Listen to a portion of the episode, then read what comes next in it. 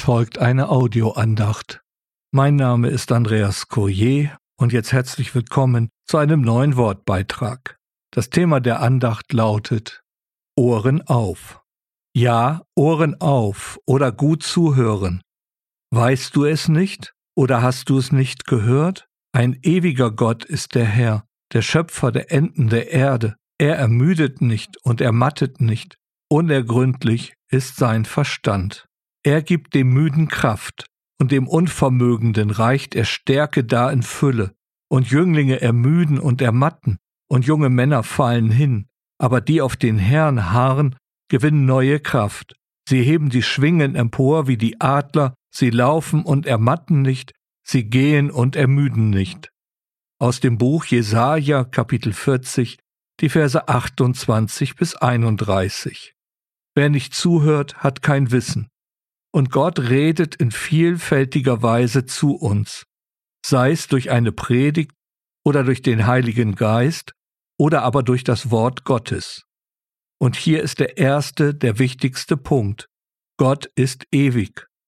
Er ist der Schöpfer Himmels und der Erde, keine wissenschaftliche Erkenntnis, keine Evolutionstheorie, sondern die schlichte Tatsache, Gott ist der Schöpfer.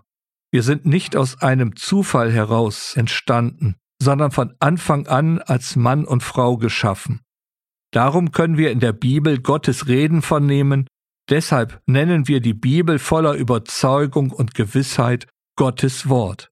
Und noch eines wird hervorgehoben. Er ermüdet und ermattet nicht, unergründlich oder auch unausforschlich ist sein Verstand, der hebräische Text meint an dieser Stelle ein Unterscheiden.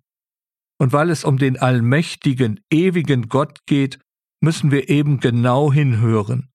Was bedeutet, mal ebenso nebenbei die Bibel lesen, geht gar nicht. Da geht viel Wissen verloren. Auch wenn andere uns etwas erzählen, haben wir es am Wort Gottes zu prüfen. Prüft aber alles, das Gute haltet fest aus dem ersten Thessalonicher Brief Kapitel 5 Vers 21. Aber warum sind viele gläubige Christen oft so verzweifelt und mutlos? Kann es sein, dass sie das Hören vernachlässigen? Der Heilige Geist gibt uns doch im dritten Kapitel des Kolosserbriefes eine gute Empfehlung. Lasst das Wort des Christus reichlich in euch wohnen. Und so dürfen wir es hier im Buch Jesaja durchaus vernehmen, dass Krisen, Nöte und Anfechtungen zu unserem Glaubensalltag gehören.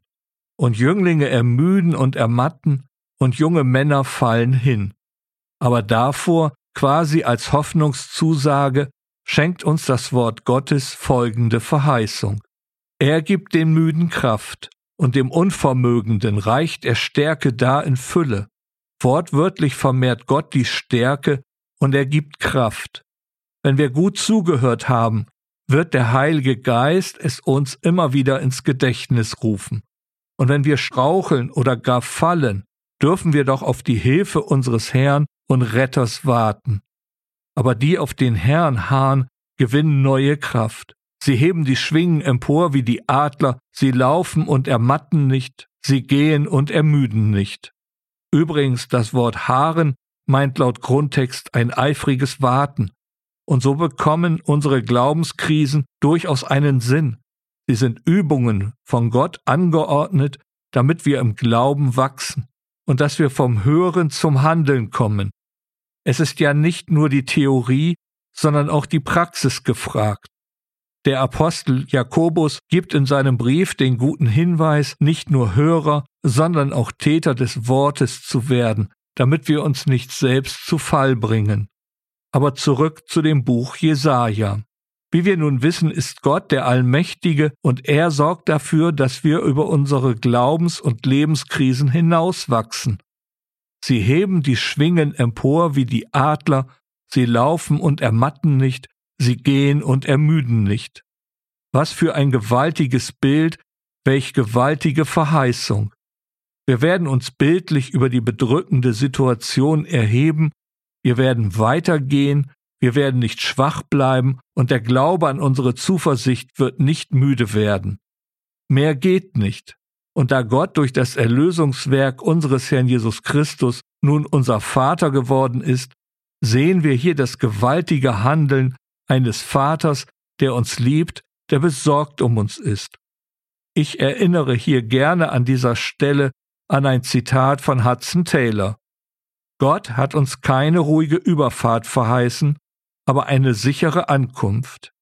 Von daher, lass mich früh hören deine Güte, denn auf dich vertraue ich. Tu mir kund den Weg, den ich wandeln soll, denn zu dir erhebe ich meine Seele. Psalm 143, Vers 8. So bleibt zum Schluss nur der gut gemeinte Rat unseres Herrn Jesus Christus. Wer Ohren hat zu hören, der höre. Amen.